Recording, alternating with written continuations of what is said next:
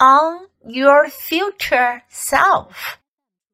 In four studies, participants interacted with realistic computer renderings of their future selves using immersive virtual reality hardware and interactive decision aids.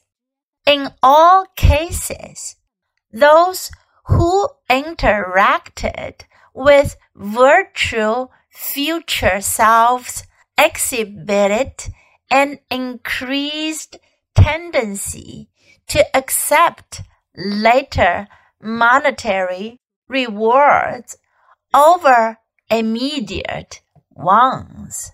Studies suggest that people who are aided with technology to imagine their future selves are more likely to delay gratification. In the case of the cited study, they are more likely to save money for retirement. This shows that your self discipline is largely affected by your ability to feel empathy toward your future self. If the vision of you 10, 20, or 30 years from now isn't particularly vivid, you'll have a hard time denying yourself pleasure today so that the stranger in the future can benefit. For this reason, consider occasionally meditating on your future self.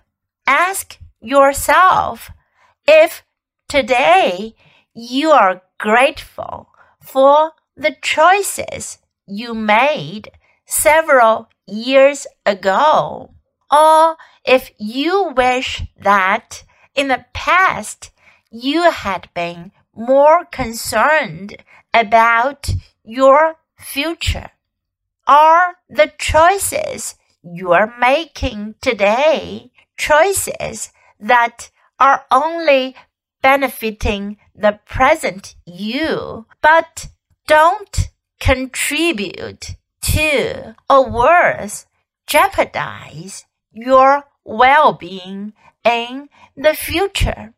The person you'll become in 10 years will most likely not be the same person you are today, but it will still be you. And it's in your hands whether 10 years from now you'll look back and feel glad you extended self empathy well into the future, or find that you decided to be selfish and steal from your future for some fleeting pleasure today.